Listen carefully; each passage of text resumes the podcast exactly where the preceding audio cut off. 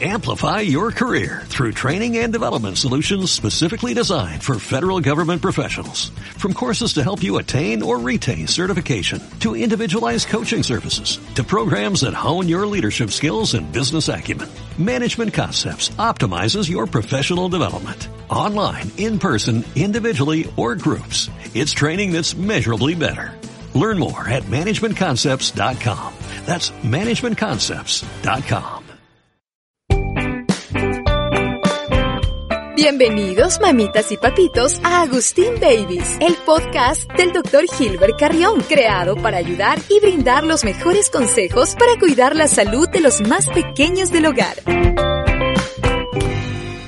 Hola, hola, mamitas y papitos, qué gusto saludarlos. Qué agradable poder estar en este encuentro, en este nuevo conversatorio que tendremos con ustedes. Qué agradable saber que ustedes nos acompañan allí, que están siempre pendientes de todo lo que hacemos como Centro Pediátrico Doctor Gilbert Carrión. Doctor, qué gusto contar también con tu presencia, como siempre. Gracias por permitirme estar contigo y, por supuesto, con las mamitas. Bueno, el gusto es mío porque estar nuevamente con contigo acá y, la compañía con nuestra audiencia. Nuestra comunidad, realmente eso es muy importante y es satisfactorio porque podemos compartir conocimientos, experiencias y ustedes, mamitas, también nos cuentan sus, um, sus inquietudes y eso es ciencia para nosotros también. Así que esta noche vamos a compartir eh, preguntas y respuestas. Así es, en esta ocasión vamos a, a, mantenernos en este contacto donde ustedes van a poder absolver sus dudas con el doctor. Estamos muy complacidos de darles y traerles, mientras las mamitas se van conectando, eh, queremos darles siempre buenas noticias como Centro Pediátrico Doctor Gilbert Carrión. Ahora tenemos, doctor, una alianza que nos permite cuidar el regreso a clases de manera integral con nuestros pequeños. Hemos hecho esta alianza con Unidad Educativa Crear, que nos parece fantástico porque eh, nos estamos preocupando de la parte académica y también de la salud integral del niño.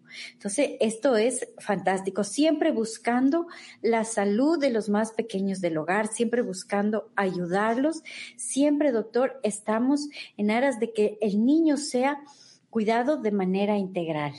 Por supuesto, pues sí, las alianzas siempre van a ser muy buenas porque eh, la área educativa con la área médica deben ir de la mano. Así es que. La, escuela crear, pues sí, la unidad educativa. Una unidad educativa crear, eh, muy valiosa, muy talentosa, formando talentos, despertando, descubriendo talentos en los niños y habilidades, que es lo importante. Y por supuesto también en la ayuda médica nosotros estamos ahí Sí, estamos muy contentos. Queremos compartir con ustedes todo el trabajo que hemos venido desempeñando como Centro Pediátrico Integral, dando este apoyo y este acompañamiento a nuestros pequeños en el área de terapia del lenguaje, que ha sido fundamental para ellos durante todo este proceso, para prepararlos también para el retorno a clases, porque muchos de nuestros pequeños se vieron afectados, afectados, perdón, por la pandemia. Así que hemos estado yendo muy, muy de cerca con ellos y a nuestros queridos niños, si nos están viendo, pues les mandamos un abrazo grande. Ya saben que los queremos y para nosotros es un placer estar siempre ayudándolos a ustedes en todas las áreas de Centro Pediátrico Integral. ¿Quiénes somos para aquellas mamitas que no nos conocen, doctor? ¿Quién es Centro Pediátrico Doctor Gilbert Carrión? Bueno, como director médico soy yo, Gilbert Carrión, pero también tenemos eh, el servicios como, como acabas de mencionar, por ejemplo, que ayudan muchísimo a los niños para regresar a clases en óptimas condiciones, como es terapia lenguaje, estimulación. Estimulación eh, temprana. También tenemos especialidades médicas como cardiología pediátrica, neurología pediátrica, gastroenterología, es decir, cubriendo las áreas más importantes de la salud de nuestros niños. Con los subespecialistas, así es. Y entonces, qué gustoso estar esta noche con ustedes para compartirles nuestras experiencias y también compartir eh, la, la, la, información académica que tenemos día a día para mejorar la calidad de atención médica y también la respuesta en cuanto a que hablamos de alimentación, motricidad, eh, por ejemplo, la parte neurológica también. Así es. Psicología, no nos olvidemos que en este tiempo ha habido un impacto negativo por la pandemia, el encierro de nuestros niños en visto afectados, y entonces nosotros nos hemos preocupado de ofrecer este servicio en forma integral para que en, en los papitos, el centro pediátrico y los médicos del centro pediátrico podamos dar una muy buena calidad de atención médica en pos de la buena salud de nuestros niños. Así es, doctor. Y con respecto al área neurológica, sí quiero hacer saludos desde Perú. Muchísimas gracias. Gracias a nuestras, oh, buenas noches, Jenny Varela. Buenas noches, Yamilet Kimi. Muchísimas eh, gracias por estar conectados también desde nuestro canal de YouTube. Queremos hacer énfasis esta noche, ya que lo mencionas, doctor, en este día, perdón. Queremos hacer énfasis de que nuestra área neurológica eh, con nuestro subespecialista pediátrico y todo, doctor, el acompañamiento de profesionales que tienen, como son psicología, como son el área de terapia del lenguaje, que ya lo mencionamos, la especialista en lo que es todo terapia neurológica, lo que es rehabilitación también, doctor, y lo que es la terapia ocupacional. Es decir, que hemos hecho un gran equipo. Eh, para poder trabajar en beneficio de nuestros pequeños. Hemos estado viendo grandes resultados a través del transcurso de este tiempo, cómo nuestros niños van evolucionando y también, doctor, que ya se van integrando también a esta etapa escolar. Eso es lo fundamental. Ese es el, el, es el horizonte, ¿no? De tener un horizonte con nuestros niños, con la ayuda profesional y junto a la familia, que ellos entiendan las dificultades que el niño tiene para ayudarle y entonces, pues sí, encontrar un horizonte hermoso para estos niños. Así es que saludos desde Costa Rica, wow. Qué lindo saber que estamos conectados con ustedes, que estamos tan de cerca, que somos una conexión importante y como decía el doctor, somos esta comunidad, esta gran comunidad de madres eh, que están preocupadas por todo lo referente a sus niños. Así que ahora que ya estamos un poquito más de madres conectadas, dice, hola doctor, soy su paciente Melanie, tengo una pregunta, ¿qué es bueno para que no se me tape la nariz en las noches? Hola Melanie. Bueno, gracias. Eh, realmente la nariz en la noche muchas, hay una congestión ¿no? normal por la vaso, vasodilatación de las arterias porque necesita calentar el aire que pasa a la nariz y puede, uno puede experimentar esa leve congestión.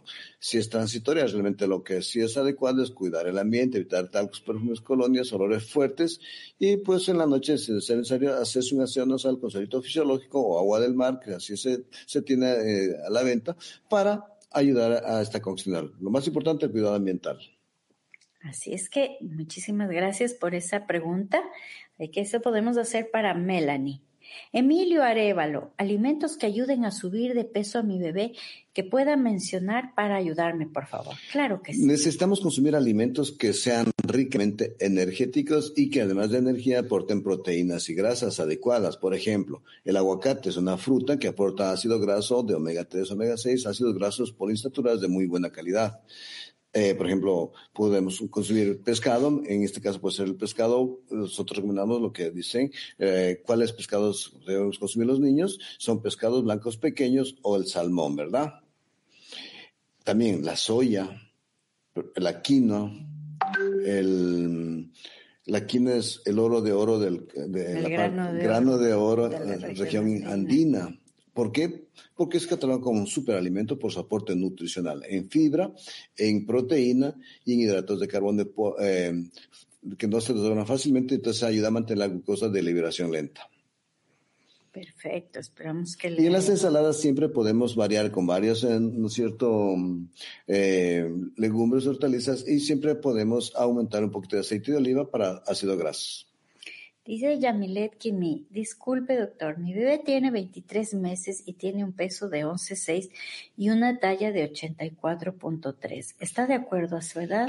Bueno, para dos años 11.6 hasta el peso está bien y 84 sí está dentro de los parámetros normales. Recuerde que no hay un parámetro exacto, es decir, eh, hay una variación de un margen de menos de, de mínimo a máximo. está en el, en el promedio está muy bien. Así que sigamos alimentando saludables y horas de sueño también. Perfecto, claro, el sueño es importante. Fanny Kesken, les quisiera pedir ayuda para mi niño de tiene seis meses y está comiendo, se ha estreñido puja y se pone rojito y solo saca una bolita. Disculpe la pregunta, muchas gracias. Al contrario, Fanny, es un gusto poder ayudarte. Cuando empezamos la alimentación complementaria, el introducir nuevos alimentos, a, como así es, al estómago, porque hasta que solo tomaba leche materna, esto también puede causar una cierta disfunción aparentemente y entonces enlentecer el tránsito intestinal, porque las enzimas y todo lo que ayuda a desdoblar los nuevos alimentos puede un poco eh, llevar a esta pausa de enlentecimiento sin llamarse estreñimiento. Lo es importante, seguir con la alimentación complementaria en porciones pequeñas, como el niño lo va tolerando, y hacerle masajes en el abdomen y seguir con la leche materna. Perfecto. Muy bien. ¿Alguien más que tenga una pregunta para el doctor? Excelentes doctores. María José Palacios, saludos desde Ecuador. Muchas gracias, gracias. Muchas gracias. Por las flores que nos echan también, doctor. por ese Sarita cariño. y Paula desde Colombia. Muchas gracias. Buenas noches. Qué alegría escucharlos desde Colombia. Wow. Saludos, Sarita y Paula.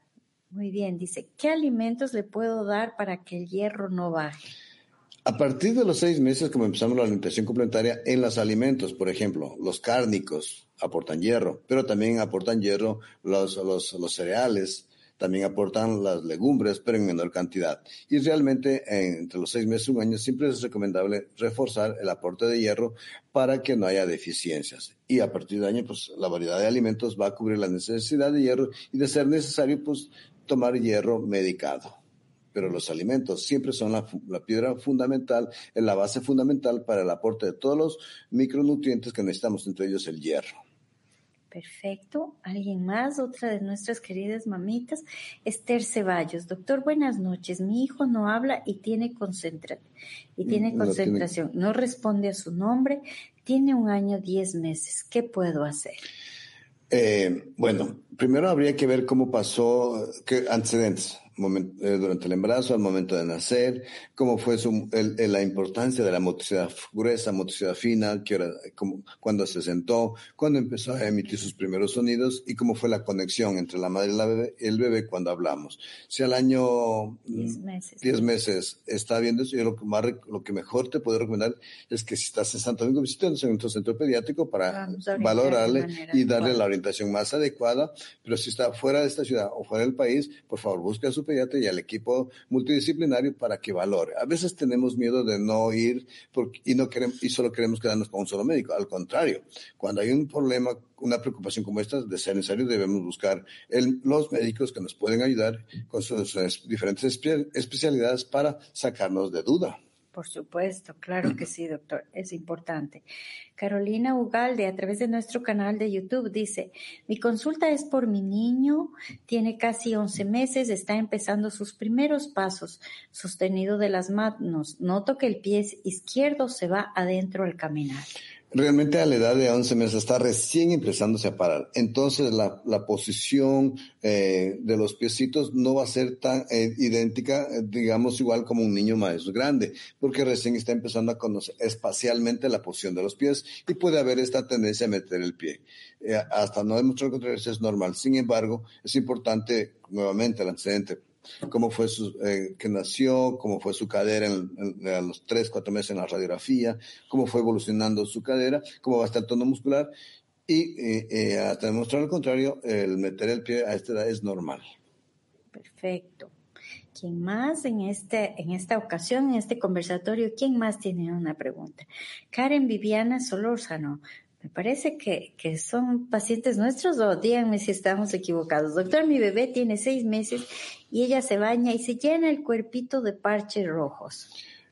Es el agua, bueno, primero es agua fría, es agua caliente, es agua a la temperatura de su cuerpo. Uh -huh. eh, tenemos que ver, a, raras veces podríamos eh, ir al extremo de decir que puede ser como una alergia al agua. Para no caer en este error, tenemos que fijarnos la temperatura del agua, que eh, el, jabón. el jabón, si el agua está hervida, eh, eh, que esté asegurando la, la, la, calidad del agua para bañarle y de pronto o será el agua o, o, el jabón que está usando.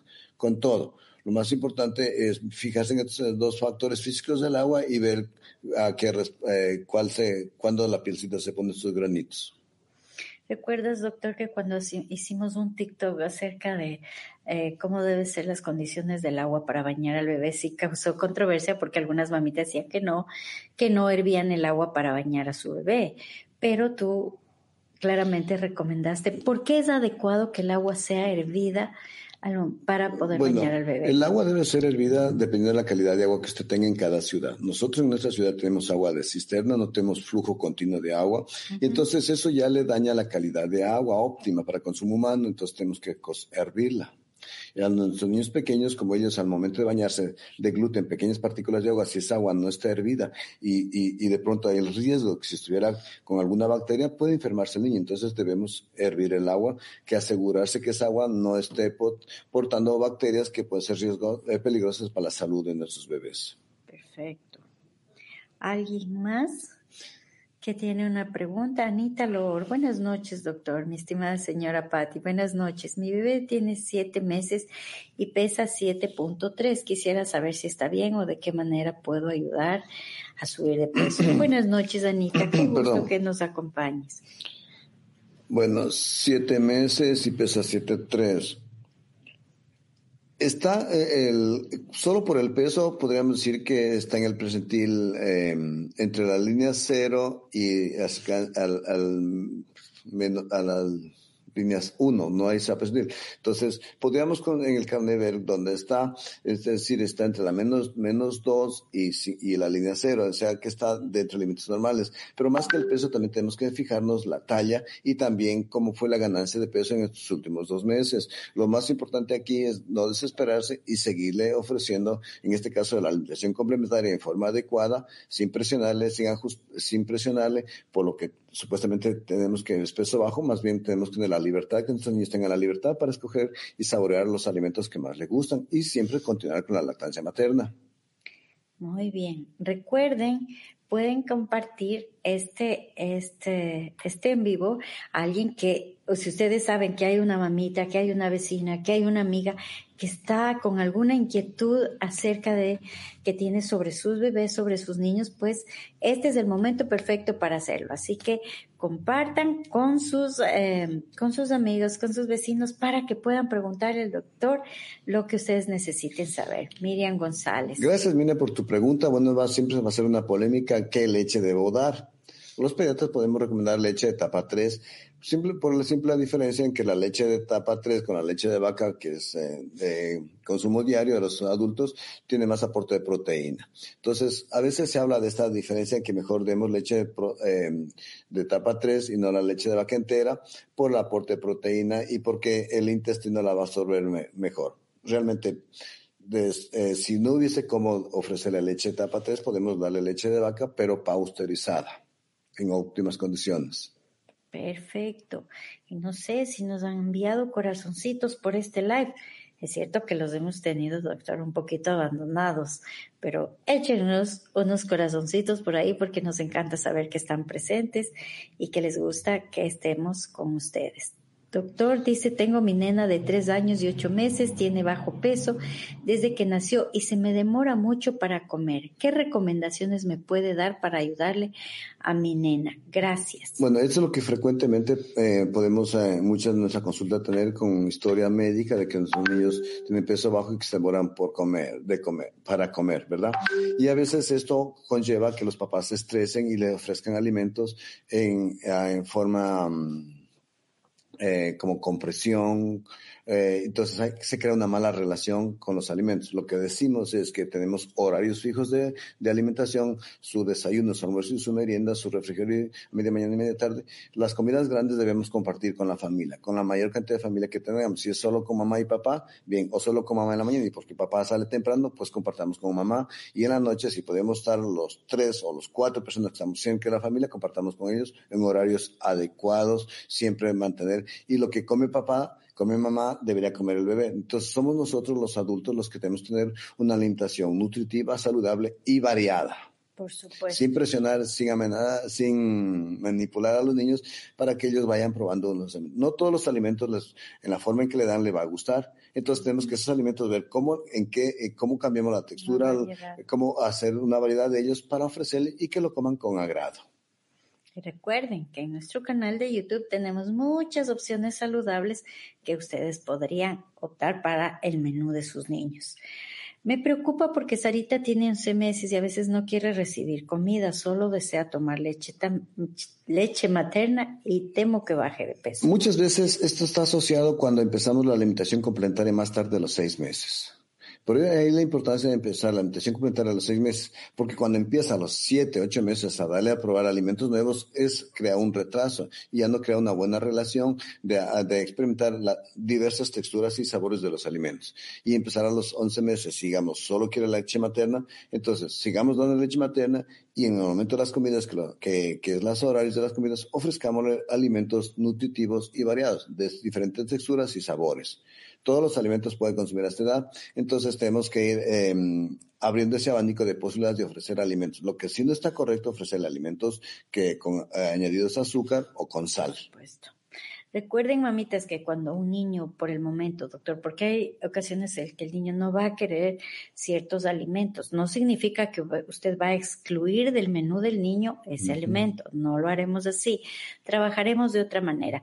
Le presentaremos cuando nos vamos a servir también ese alimento que por el momento no quiere para que el niño sepa que siempre va a ser parte de su alimentación, pero eso no significa que le vamos a obligar a que el niño se sirva este alimento porque lo único que vamos a provocar es eh, un rechazo al alimento y también eh, la hora de la alimentación, la hora de la comida del niño no va a ser nada agradable porque siempre va a relacionar un malestar, un mal recuerdo, un mal momento con la hora de las comidas. Entonces, lejos de ayudarle, eh, vamos a perjudicar. Otro pequeño consejo, yo estaba revisando la literatura y la encargada de nutrición de la Academia Europea de Nutrición recomienda que, por ejemplo, podemos poner los alimentos que no le gustan a los niños a la izquierda o a la derecha y los alimentos que les gustan bien en el centro. Dice que el cerebro está programado para que consuman, nosotros van a coger los alimentos de la derecha o la izquierda y sin darse cuenta se lo lleva a la boca.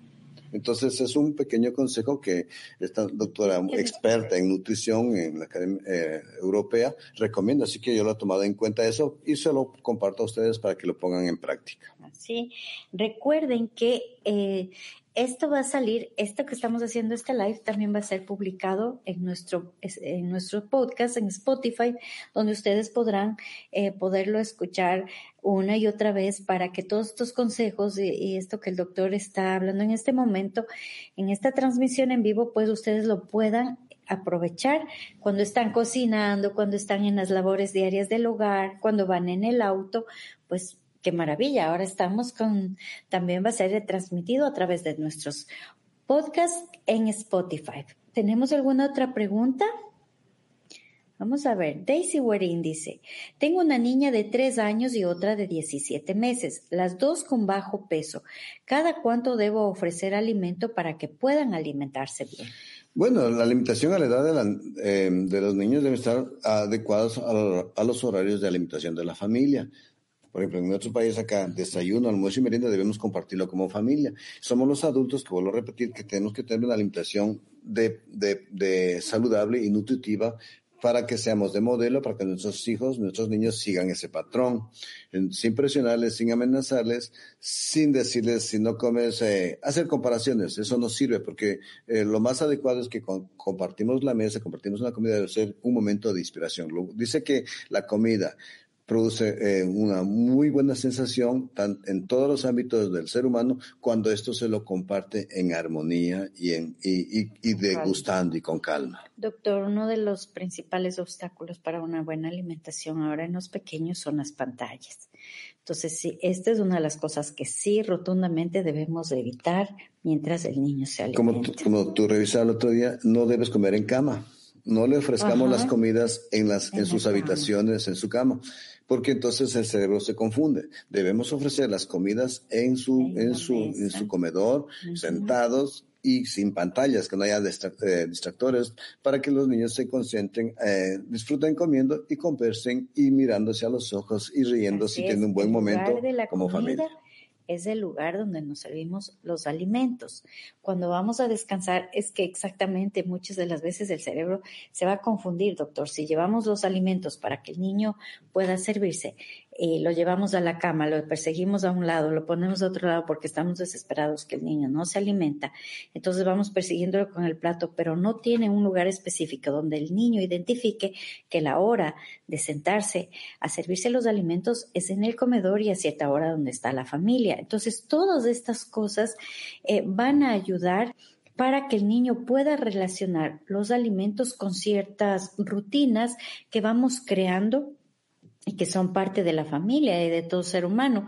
Entonces, pero vamos creando en ellos estos patrones donde los niños saben que la hora de estar en la mesa es la hora de comer. Y esto hace, siempre va a ser mucho más fácil para los pequeños. Y lo que les decimos, para uno comer debe tener hambre. Entonces a nuestros niños debemos tener horarios fijos y no haber ofrecido nada que le haya llenado el estómago antes de las grandes comidas. Porque resulta que muchas veces al bebé, por ejemplo, vamos a almorzar, digamos, una hora establecida, una de la tarde, dos de la tarde, y media hora antes le ofrecí un vaso de agua, le ofrecí una fruta o le ofrecí algo que llenó su estómago, entonces el cerebro deja de emitir esas, son, esas señales de hambre y el bebé, al niño, cuando le sirvamos comida, él no las va a comer. Y no es porque no le gusta, no es porque no quiere, sino porque ya, ya tiene la sensación de saciedad y cuando uno está saciado, pues no va a comer. Esperamos, estoy seguro que estas recomendaciones les va a servir muchísimo. Cari Zurita, doctor, ¿qué le puedo dar a mi niña de cuatro años? Está con la garganta mal, tiene flema y no la puede botar. Bueno, eh, realmente por este medio no podemos recomendar ningún fármaco, ningún medicamento. Lo que te puedo decir es, por ejemplo, eh, que tome líquidos y lo más pronto, si está con malestar, lo adecuado es llevar al médico, a tu pediatra que le valore. Él sabrá decidir si amerita uh, un jarabe para algún jarabe, algún medicamento y de esa manera salir, eh, evitar la automedicación, porque no toda garganta necesita medicación uh, o peor diga antibióticos. Así que siempre es importante el criterio del médico. muy bien. Marwa Notuña dice, mi niño tiene cuatro años, ocho meses, está con amigdalitis, pero no quiere comer, le duele la garganta y el oído. ¿Qué puedo hacer?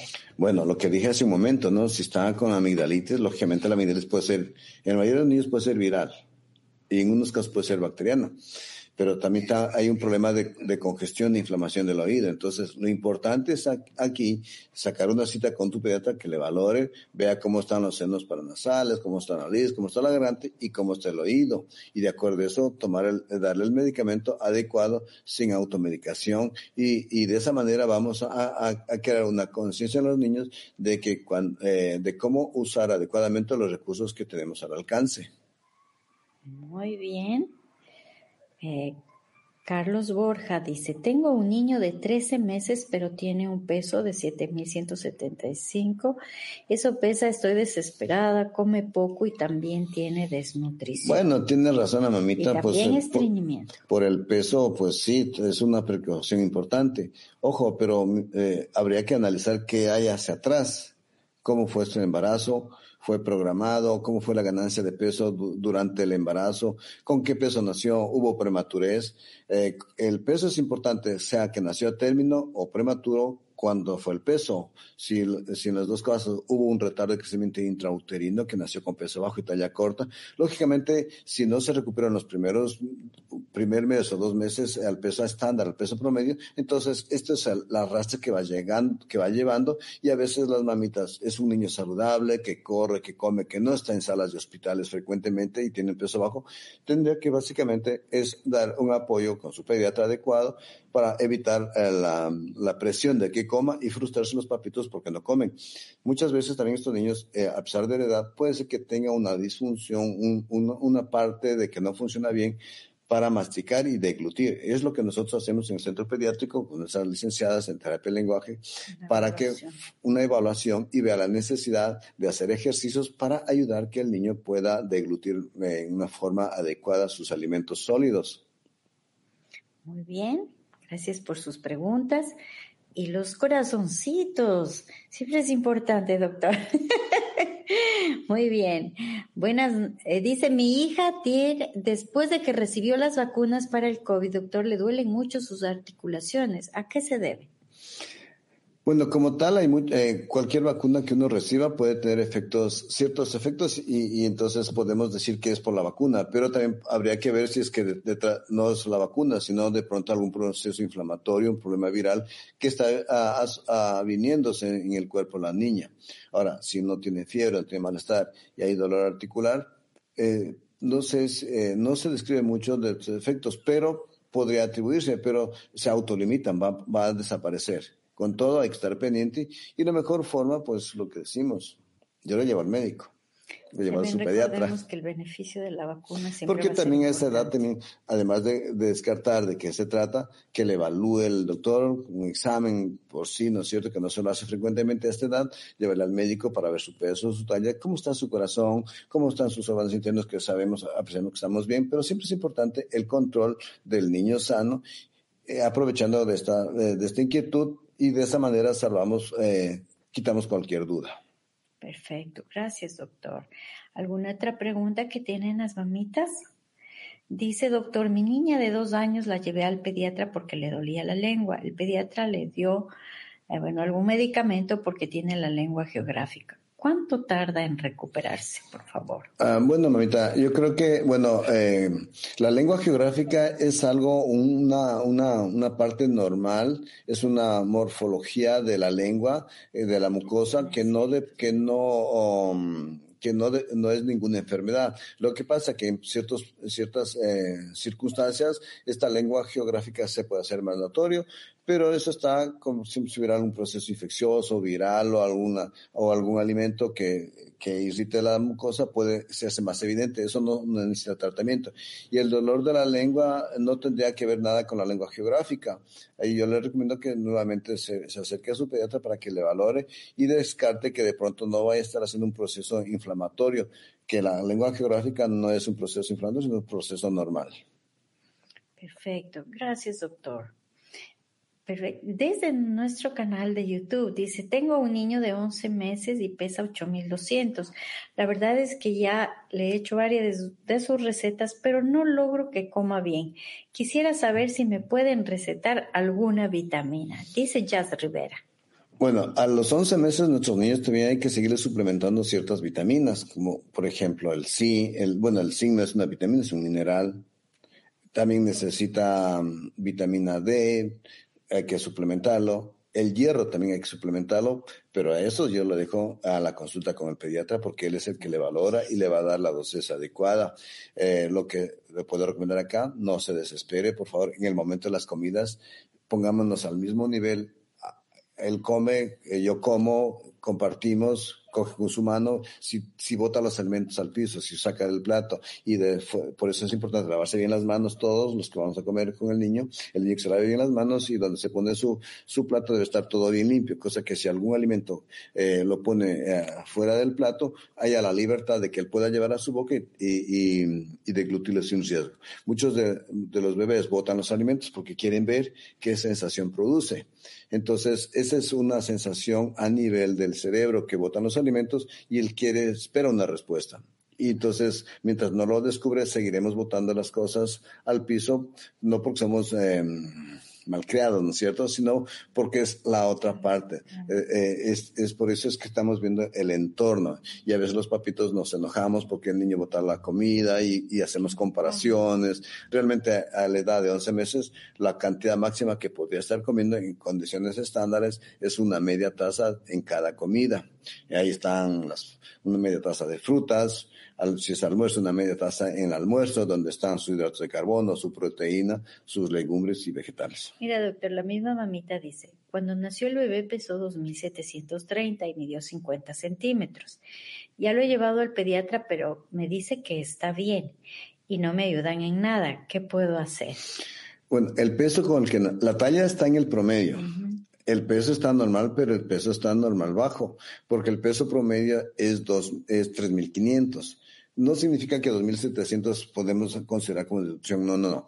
Pero si ese peso no se logra recuperar en las primeras instancias, en los primeros, el primer mes, es posible que el niño, y, y además, como empezó la empezó la lactancia, y, el, y a veces los bebés, eh, por ciertas circunstancias, no terminan de lactar bien, no terminan de alimentarse bien, entonces comienzan a comer menos de lo que necesitan. Y si comen menos de lo que necesitan, realmente el peso va a ir en la parte eh, normal baja.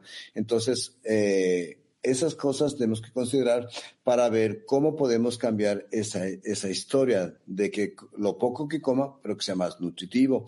Y no ofrecerle cantidad, porque si su estómago es, está aceptando, por lo que sea un, un cuarto de taza, media taza, que lo que debería, dependiendo de la edad, o un niño más de un año, eh, un volumen equivalente a 250 o una taza, entonces eh, si sigue comiendo media taza, es posiblemente porque eh, su estómago no, no ha crecido, entonces tenemos que dar alimentos concentrados para un aporte alto en, en todos los valores nutricionales. Y si el bebé, doctor, está acostumbrado a comer porciones pequeñas, lo menos que podemos hacer, volvemos a repetir, es eh, como forzar al niño a que se alimente o que coma porciones mayores, porque con lo contrario no lo vamos a ayudar, no le vamos a ayudar.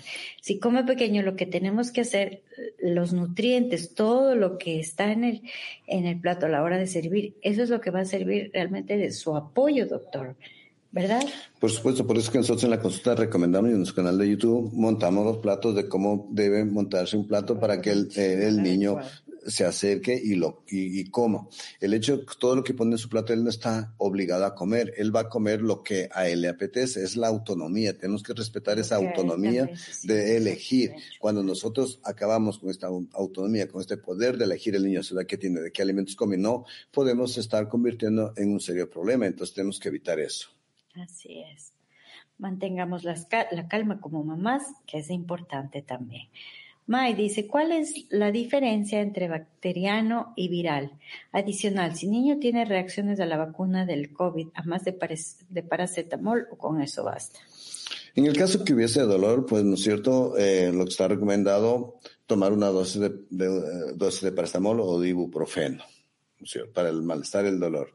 La diferencia entre viral y bacteriano son dos cosas eh, importantes. Las bacterias son microorganismos que producen enfermedades infecciosas, por eso se llama bacteria, eh, enfermedades infecciosas bacterianas. Y el viral, como el COVID, la gripe, la hepatitis B, hepatitis C, la influenza, eh, hay enfermedades virales, son virus. Y, y para esto realmente, eh, sí, por decir que es lo que se confunde, damos un, un antibiótico para un problema viral, realmente no sirve para nada. Por eso es que en los niños, cuando hay procesos febriles, nosotros tenemos que esperar a observar, que el niño va en la consulta, se lo observa y se, es necesario, se manda a hacer un, un analítico, unos exámenes para tratar de establecer, ver cómo están los valores hematológicos y si sugieren este proceso febril hay un proceso bacteriano, hay que estar seguro para ver iniciar o no antibióticos. Pero como en un 95% de los procesos febriles en los niños es viral, es necesario eh, seguir observando y, cuidar, eh, eh, dar medicamentos para evitar que la temperatura se suba mucho y además hidratarlo y, el, y, el, y, um, y estar pendiente de su evolución. Perfecto. ¿Alguna otra pregunta, queridas mamás? Ana Belén Hernández nos saluda desde nuestro canal de YouTube. Tengo una niña de cuatro años, a ver, otra, de, ocho y un niño de once. ¿Será bueno que les dé hierro? A esta edad realmente eh, ya para darle hierro sería bajo la, analítica de un examen de sangre que se, se determine que hay eh, deficiencia de una anemia por déficit de hierro pues a esta la alimentación es más que suficiente, una alimentación basada en una variedad nutricional donde haya un aporte, por ejemplo, de cárnicos, de proteína vegetal, de legumbres, hortalizas y de, y de variedad, es decir, de menú, de, de, alimentos, entonces esto va a dar la cantidad suficiente de micro de micronutrientes que no necesitamos dar aporte de hierro ni de vitaminas. No tenemos que ir al abuso porque a veces nos gustan las vitaminas que nos den porque pensamos que nos va a ayudar a subir de peso, a ser más inteligentes, ¿no? Eh, hay que evitar cada vez la dosificación excesiva de vitaminas y, y, y, de suplementos nutricionales con la finalidad de permitir un sano crecimiento de nuestro cuerpo. Perfecto. Dice Irene Ponce, una consulta, ¿le puedo dar leche deslactosada a mi bebé?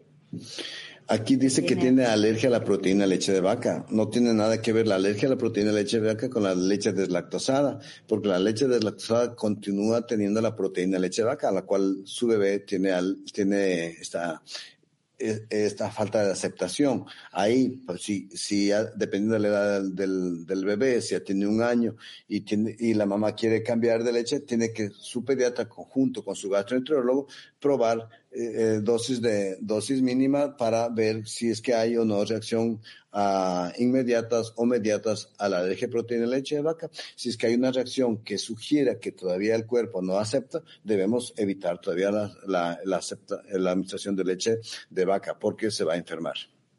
Así es. ¿Alguien más? Daisy Guarín dice, a mi bebé de 17 meses no le enseñé al tetero. ¿Cuánto líquido debo dar al día según su edad? Bueno, eh, recordemos que a la edad de los 17 meses la, mayor cantidad de aporte de hídricos está a través de la alimentación y la, leche, ¿no es cierto? Podemos dar, suplementar, eh, la cantidad no está establecida exactamente cuánto de líquidos podemos dar, puede ser una, una taza o dos tazas, dependiendo también justamente de la parte ambiental, de su gasto energético, de su actividad me estoy un poco distrayendo, doctor, porque las mamitas están escribiendo mucho por interno WhatsApp, pero eh, gracias por estar con, con, nosotros. Doctor, disculpen la consulta. Mi hija tiene un añito, está baja de peso, solo toma la fórmula y no quiere comer alimentos, los alimentos que se le ofrece. También tiene anemia. Bueno, como es sabido, está demostrado científicamente, eh, todas las evidencias demuestran que al año, pues la alimentación complementaria fue un rol importante. Sin embargo, todavía la leche materna o la leche de fórmula que se le da como eh, sigue siendo básica. Lo, aquí el problema es que eh, siempre se hace hincapié que los niños que empiecen alimentación complementaria muy tardía van a muchas veces se va a revertir en que los niños no quieren aceptar alimentos nuevos y eso puede ser un problema. Entonces aquí tenemos que eh, ahí acudir al talento, a la creatividad de la madre de cómo ofrecer alimentos sin llegar a presionar para que vaya poco a poco aceptando la variedad de alimentos y de texturas sin, sin, sin presionarle, porque ella está muy cómoda tomando lácteos, pero recuerde que los lácteos, la fórmula que está tomando ya no cubre todos los requerimientos nutricionales y si no, si no recibe alimentación complementaria, lógicamente va a haber una deficiencia, una, una falta de ganancia de peso y, en el resto también de datos antropometría, como su peso y su talla. Ahí lo que le puedo recomendar es realmente acercarse a su pediatra y a su nutriólogo pediatra para que le dé las indicaciones más adecuadas y alternativas, que hay muchas, para recomendar una alimentación saludable sin llegar a estresarse, a presionar la mamita que el niño coma, porque el niño que no come, le ofreces alimentos y te lo vomita, y lo poco que comió terminó perdiéndolo. Y si el niño ofrece y vomita frecuentemente, también tiene consecuencias negativas el vómito que se repite varias veces. Y queremos recordarles, estamos con nuestra nutricionista en Centro Pediátrico Integral, nuestra nutricionista pediátrica. Así que ustedes pueden acercarse, pedir sus citas para todo el asesoramiento nutricional que ustedes estén necesitando para Cada vez hay, eh, yo leí hoy día, les, bueno, les cuento, ¿no? El doctor Fanconi, un doctor suizo, el primer pediatra de, de, de Europa, que muy, muy variada su formación, y él recomendaba, no, él cuestionaba en el 2070 que cada vez hay más especialistas, más especialistas. Y bueno, pues hemos llegado a eso. El pediatra ya no va, eh, tiene que dar eh, énfasis, paso a los otros colegas. Por ejemplo, nosotros, yo hago nutrición, pero yo prefiero que la, la doctora, que es nutricionista, se encargue de, de orientar y darle la forma adecuada una orientación nutricional para que el niño y la mamá lleve buenas bases, buenos, buenos, buenos planes de nutrición y no nos equivoquemos. Perfecto. Así que gracias por ser parte del Centro Pediátrico Dr. Gilbert Carreón. Una última consulta. Dice, mi hijo de tres años se le están pelando las palmas de las manos. Según la creencia popular, serían los riñones. A él le gusta tomar agua, bastante, bastante agua. No sé si eso tenga algo que pueda influir. Buenas noches, May Moreno. Gracias por tu pregunta. Bueno, siempre ha sido un mito versus realidad que el pelarse las manos es una consecuencia de alguna enfermedad renal o hepática. No tiene nada que ver. Esto es una, una simplemente eh, una dermatitis alérgica, posiblemente a los, al contacto con las sustancias que manipulan, ¿no es cierto? Y hasta ahí llegamos. No hay ninguna alteración renal. Y, y mejor, si toma líquido, se alimenta bien y toma bastante agua, eso es bueno, porque cuando uno toma líquidos en forma libre y democrática cuando es niño, vamos, cuando somos jóvenes, vamos a seguir tomando bastante líquido, porque el cuerpo necesita tomar líquidos. Así es. Gracias, doctor. Bien, vamos. Paola Margaret dice, doctor, disculpe, mi niña de dos años, el pediatra le recomendó que siga tomando leche fase 2. ¿Es normal? Bueno, depende del país donde estemos. Por ejemplo, eh, en Estados Unidos la, leche 1 incluye niños de 0 a 12 meses y la etapa 2 incluye más de, de 1 en dos años en adelante. En nuestro país, Ecuador, la leche etapa 2 está catalogada para niños de 0, de 6 a 12 meses y a partir de los 12 meses dan la leche de crecimiento etapa 3. Entonces, eh, eh, no habría mayor problema, pero yo le sugeriría mejor que en la próxima consulta le pregunte al doctor si usted le autoriza o no cambiar la, leche de etapa 3 porque hay una diferencia en el aporte de proteínas. Perfecto, ha sido un gusto realmente, doctor, poder estar eh, conectados en este tiempo, en este conversatorio. Gracias por sus preguntas. Ha sido tan enriquecedor siempre para nosotros y yo creo que tenemos que hacerlo más seguido, eh, poder conectarnos y conversar de estas cosas que son tan importantes para las madres doctor, saber sobre el sano crecimiento y desarrollo de sus niños.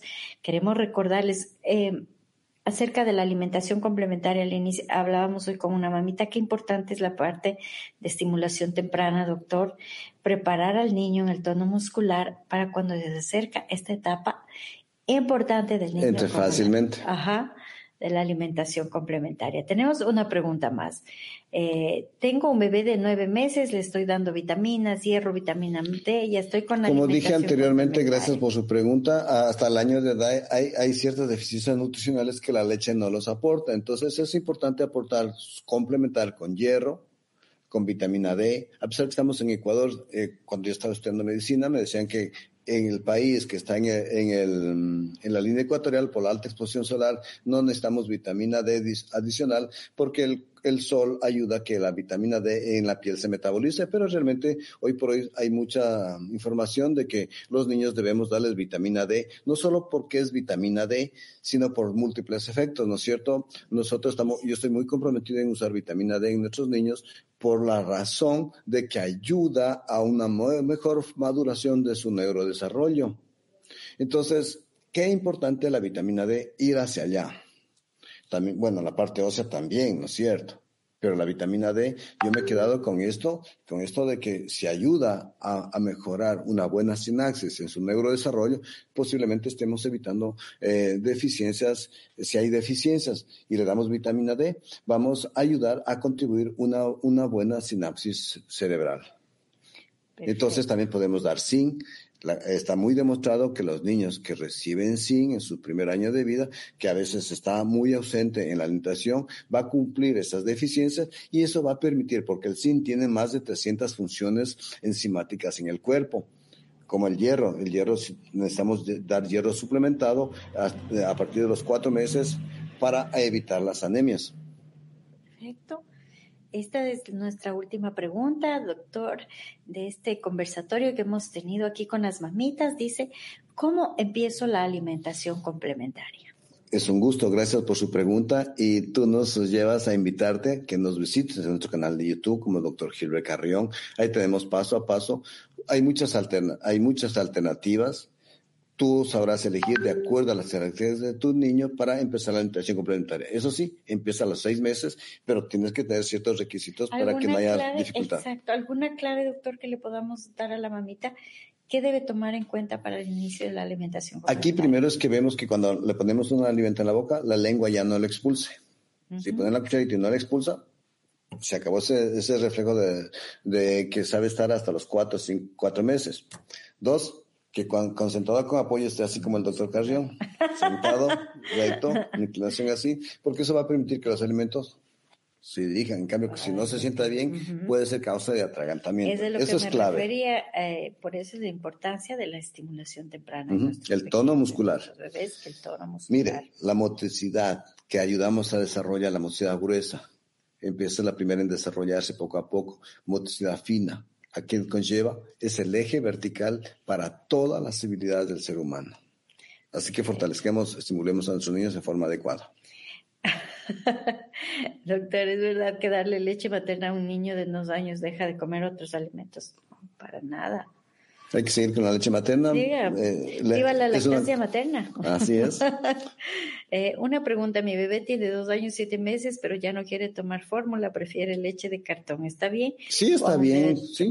Lo importante es que siempre se fije la fecha de caducidad, la condición óptima de cerramiento del cartón y sigarle dando la leche. Recuerde que a esta edad, entre una taza y dos tazas de leche es máximo el consumo diario para no aportar más lácteos. Gracias, gracias por habernos acompañado. Recuerden que ustedes pueden volver a escuchar todo lo que aquí se dijo en este conversatorio con tu pediatra y amigo a través de nuestro podcast en Spotify. No duden en hacerlo mientras están en el carro, en la casa, en sus actividades.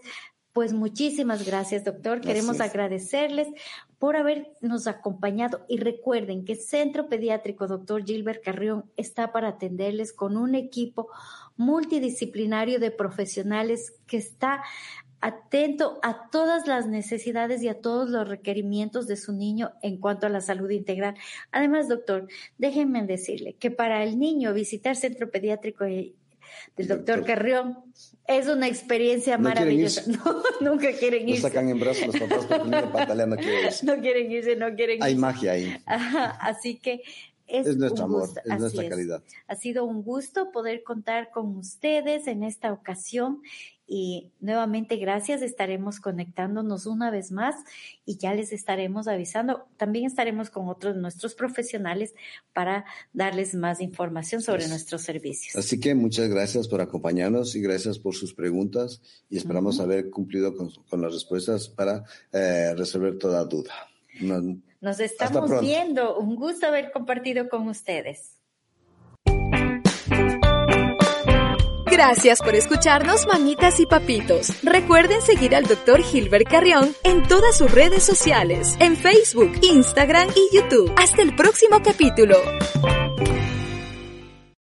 Amplify your career through training and development solutions specifically designed for federal government professionals. From courses to help you attain or retain certification, to individualized coaching services, to programs that hone your leadership skills and business acumen, Management Concepts optimizes your professional development. Online, in person, individually, or groups, it's training that's measurably better. Learn more at managementconcepts.com. That's managementconcepts.com.